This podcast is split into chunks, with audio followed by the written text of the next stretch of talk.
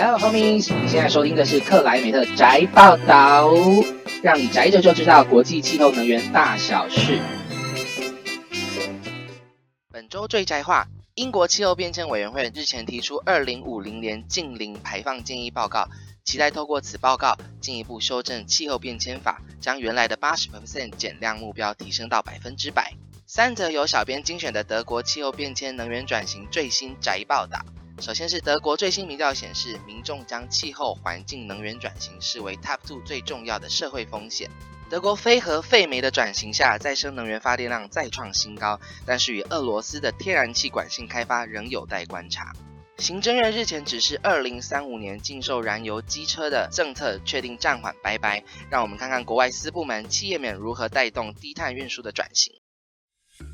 英国气候变迁委员会于五月二日发布近零排放报告，目标于二零五零年达成国家整体的近零排放目标。本报告的亮点建议包含了。管制部门包含了航空以及船运的排放，并且声明所有的减量贡献将确实来自英国自己的努力，而不靠购买国际的碳权抵消应有的减量责任。这样的法定目标相较于其他国家的净零排放目标，可以说是管制的范围较广，而且更具减量的企图。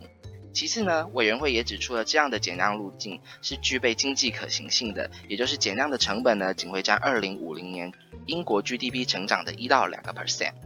而电力转型的部分，委员会也建议，二零二零年间应逐步的停止燃煤发电，并且于二零五零年时增加四倍的再生能源发电量。最后，委员会也预估，二零三零年时电动车将具备成本优势，因此需要于二零三零年前禁止新售的油车。而这份报告的说法建议呢，将进一步由英国政府审查，决定是否修改气候变迁法。而可以期待的是，近期英国议会继威尔士、苏格兰后，正式宣布英国进入了气候紧急状态，以及英国最近为争取二零二零年举办气候峰会的主办权的趋势下，近零排放的法定目标将是可以期待的。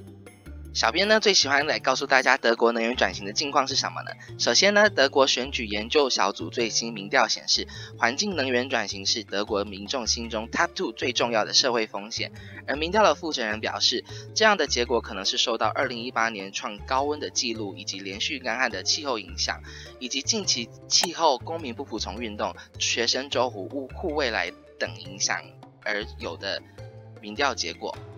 而在德国非核废煤的转型下，德国再生能源发电量于复活节期间再创新高，达发电量占比七十七 percent。而这段期间呢，英国也连续九十个小时停止燃煤发电厂的发电。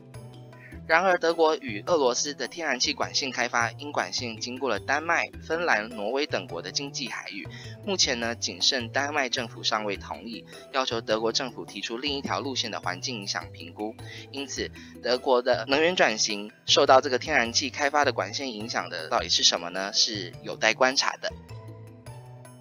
日前，行政院指示，二零三五年禁售燃油机车的政策确定暂缓。虽然小编不骑车，每天走路上班，但是小编还是很想要分享给大家，看看国外电动车的未来趋势是什么。首先是今年三月时，于日内瓦国际汽车展上，瑞士邮政与奥地利邮政公司正式宣布加入 EV 一百的全球倡议，宣示二零三零年将百分之百使用电动车。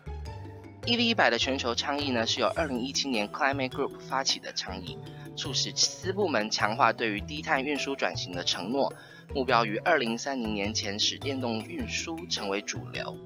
EV100 也指出，欧洲每三辆的新售车中有两辆是由企业所购买的，所以看得出来私部门带动低碳运输转型的动力。此外，在日内瓦汽车展上，葡萄牙电力公司以及纽西兰 Meridian 再生能源公司也宣布了加入 EV100 的行列。至于德国日前联邦参议院针对电动机车的管理也展开了讨论，预计。时速十二公里以下的电动机车可以上人行道，二十公里以下的呢，则可可以上自行车道上行驶。但是有反对者指出，将造成进一步的交通乱象，并且有安全上等疑虑。联邦政府呢，将预计于本月底做出最后的决定。以上就是本周的克莱美特宅报道，拜。